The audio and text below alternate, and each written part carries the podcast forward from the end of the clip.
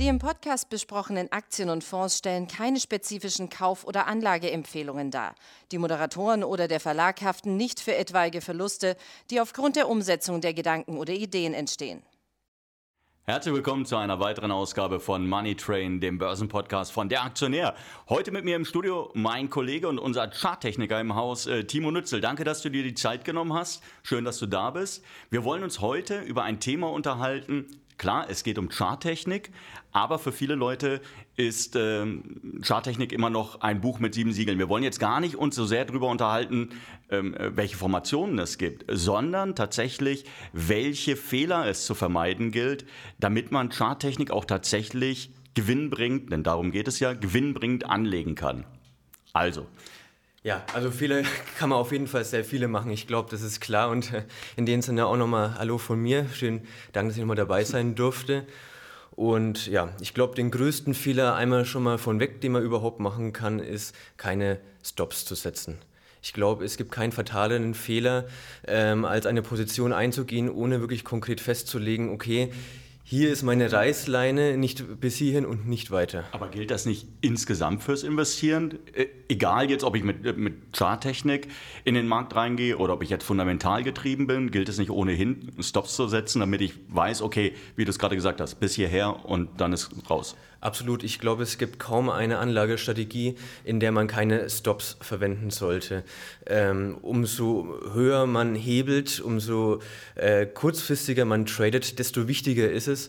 Und ähm, ja, aber das ist natürlich auch genauso für Langfristanleger ähm, wichtig zu wissen, okay, ähm, auch wenn ich jetzt mal ein, zwei, drei Wochen nicht auf mein Depot schaue, ich bin nächste Woche, ich kann mir noch ein warmes Abendessen leisten. jetzt haben wir, du sagst es gerade, das warme Abendessen im Idealfall geht ja, ähm, man geht ja an die Börse und, oder man geht ja dann auch äh, tatsächlich mit dem Kapital in bestimmte Werte rein, damit es ein bisschen mehr wird. Und ähm, wie genau sollte man denn Stops legen? Also viele Leute wissen immer noch nicht, die sagen, okay, ich gehe jetzt rein in die Position, ist es dann aber 10 Prozent, ist es 15 Prozent? Soll ich auch vielleicht mal 20 Prozent abwarten, bevor ich da die Reißleine ziehe? Ähm, wie funktioniert das genau? Genau, also da kann man, ähm, kann man sehr viele Strategien anwenden. Es ist bloß wichtig, dass man sich auf eine festlegt. Ich glaube, das ist ganz klar.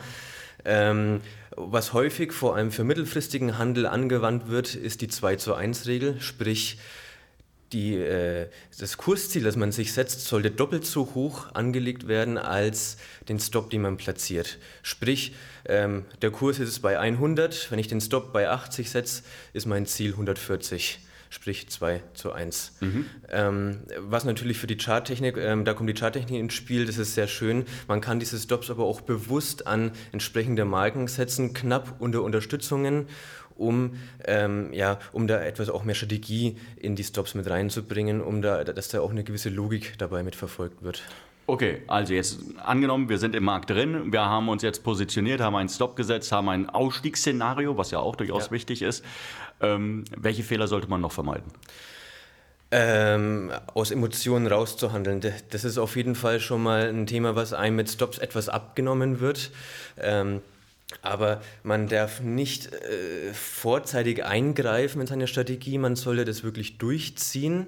Ähm, viele handeln, also ein Beispiel dazu, ähm, der, der Trade läuft, läuft immer weiter Richtung Stop und manche Leute, die ziehen ihn weiter nach unten, weil sie denken, ah, der dreht schon noch, der Kurs dreht dahin, wo er hin soll. Nein, also da wirklich ganz klar beim Stop bleiben, den man sich gesetzt hat und nicht aus irgendwelchen Emotionen heraus handeln und dann noch äh, nachträglich an der Strategie rumfeilen. Das gilt dann aber auch natürlich für nicht nur für, für die Stops, sondern es gilt auch für das Kursziel. Ich sehe, die Aktie ist meinetwegen noch 25 Prozent von meinem Ziel entfernt. Jetzt haben wir uns schon dem deutlich angenähert. Ähm, vielleicht eine sehr erratische Bewegung, die auch da, äh, in die Richtung führt und dann die Meinung, oh, da kann nicht mehr viel mehr kommen und deshalb gehe ich raus aus der Position.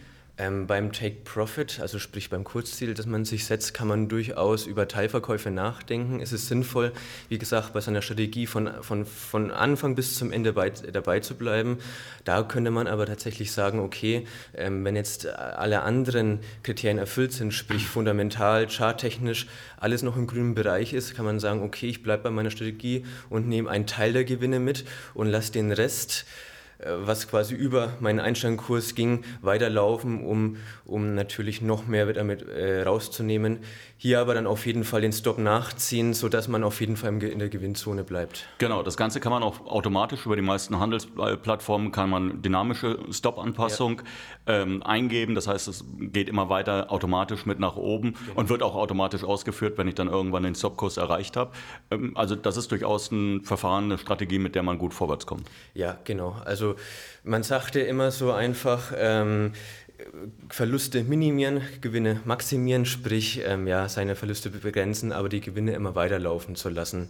Ähm, und mit so, was du angesprochen hattest, sogenannten Trailing Stop, kann man solche Strategien eigentlich sehr optimal verfolgen. Okay, welche Fehler begeht man gerade am Anfang noch häufig? Ähm, viele gehen wirklich mit mit, mit all ihrem Kapital in einen Einzelwert rein. Fataler Fehler.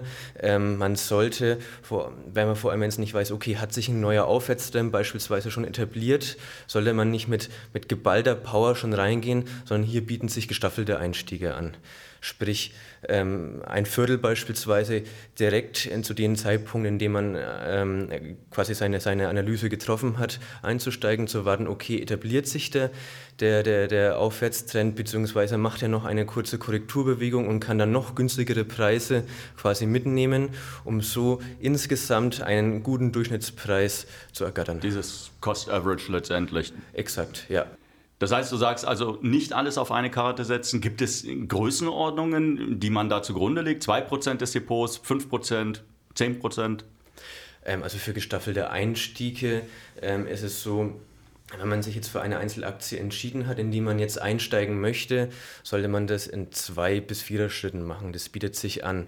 Insgesamt natürlich sollte man sein Depot sowieso streuen, diversifizieren. Das ist ganz klar die Regel. Ähm, alles auf eine Karte zu setzen, bricht ein unterm Strich auch das Genick.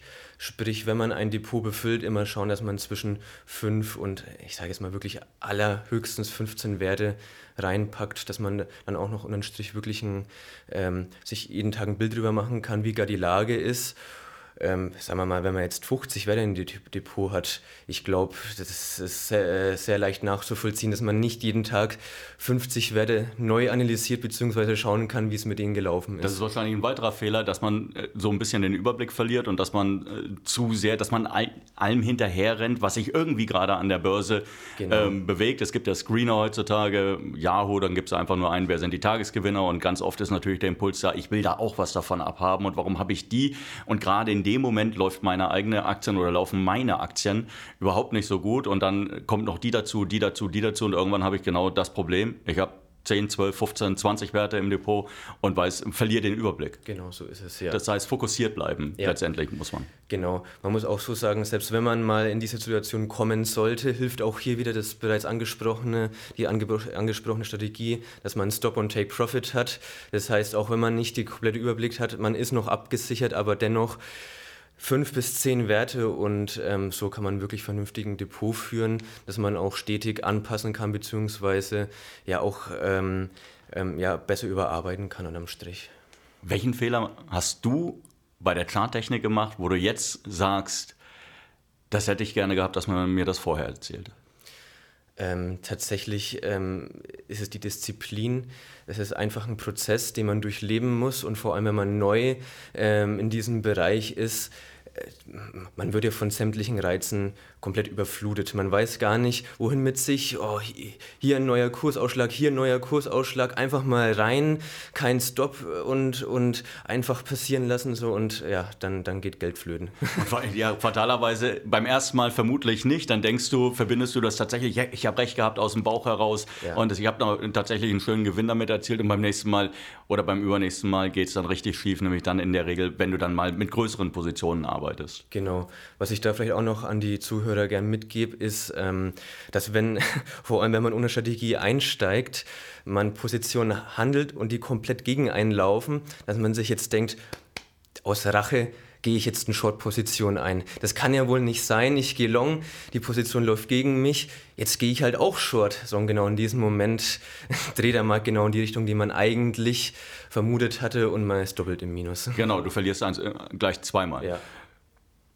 Gut, abschließend Was würdest du sagen, auch von deiner Liste, was, welche Fehler sollten die, die Anleger noch vermeiden? Ähm, Hebel ist ein Thema, womit äh, vor allem unerfahrene Anleger, Trader sehr aufpassen sollten. Es ist ein tolles Mittel, ähm, in sehr unvolatilen Aktien etwas mehr Dynamik reinzubringen, äh, beispielsweise Telekom-Aktie. Gestern ein wahnsinniger, wahnsinniger Ausbruch im Chart, dabei waren es nur anderthalb, zwei Prozent. Und ja, wer sowas aktiv mit mehr Spannung handeln will, kann mit einem moderaten Hebel da reingehen. Was ist moderater Hebel? Ähm, drei? Drei, zwei bis vier. Zwei bis vier. Zwei Aber bis drüber, Wird, drüber fängt schon wieder an, richtig zu, dann gefährlich zu, zu werden. Zumindest bei Aktien, bei ähm, Devisen und Indizes kann man durchaus auch mit gutem Gewissen einen höheren Hebel wählen. Ich sage jetzt mal ungefähr zehn, aber das ist schon, glaube ich, dann auch das höchste der Gefühle, wenn man ein vernünftiges Money Management betreiben will. Alles darüber hinaus, man braucht entweder ein sehr großes Depot, um das zu verkraften, oder ähm, ja, eigentlich gibt es kein Oder. Man sollte es lassen. okay, hast du noch was dabei oder oder? Oder als zu guter Letzt natürlich Informationen. Äh, man braucht trotzdem äh, auf jeden Fall Hintergrundinformationen. Was ist das für eine Aktie? Welches Unternehmen steckt dahinter? Aber Wie sagen, sind die Geschäftszahlen? Ich muss dich da kurz unterbrechen, ja. aber sagen nicht immer alle bei der Charttechnik, werden genau diese Fundamentaldaten ausgeblendet? In dem Fall äh, betrifft es nicht die Charttechnik. Ich hab, wollte damit jetzt eigentlich eher die mittel- bis langfristigen Anleger ansprechen. Da macht es eben diese gesunde Mischung aus sämtlichen Kriterien. Deswegen war ich auch informiert. Das geht bei Fundament, äh, Fundamentaldaten an, Geschäftsberichte etc. Hin, hinüber zur Charttechnik ist klar, auch egal wie gut das Unternehmen läuft, wenn der Chart eindeutig einen Abwärtstrend anzeigt, gehe ich natürlich keine Long-Position ein. Das, ist, äh, das sollte man nicht tun, beziehungsweise dann wieder auf diese gestaffelten ähm, Einkäufe vielleicht zurückgreifen. Ähm, und ja, genau. So, Sie haben es gehört, es gibt ein paar äh, Fallstricke, ein paar Falltüren, die es da tatsächlich auch bei der Charttechnik äh, zu umschiffen gilt. Es sind natürlich ganz oft Dinge, die einem der gesunde Menschenverstand selbst mit auf den Weg gibt. Also das, was du gesagt hast, dass man nicht die, das ganze Kapital tatsächlich in einen Wert packt, dass man sich über das Unternehmen idealerweise auch vorher informiert hat, bevor man dann eine Position eingeht. Ähm, es gibt natürlich Dinge, die mögen offensichtlich erscheinen, beispielsweise die Disziplin. Und ich mache den Job jetzt mittlerweile seit 25 Jahren. Ähm, ich kann nachvollziehen, wie es ist und wie frustrierend es sein kann, wenn man wieder mal feststellt, wäre ich doch disziplinierter gewesen. Hätte ich mich an meinen Fahrplan, an mein Setup gehalten, dann wäre ich aus der Nummer vielleicht besser rausgekommen. Nein, da wollte der liebe Martin mal wieder äh, schlauer sein als alle anderen und dann ging es mal wieder schief. Dir danke ich auf jeden Fall, dass du da warst, dass du dir die Zeit genommen hast und wir wünschen natürlich, dass Sie äh, Spaß beim Zuhören haben und ja, vielleicht bis demnächst. Tschüss. Tschüss.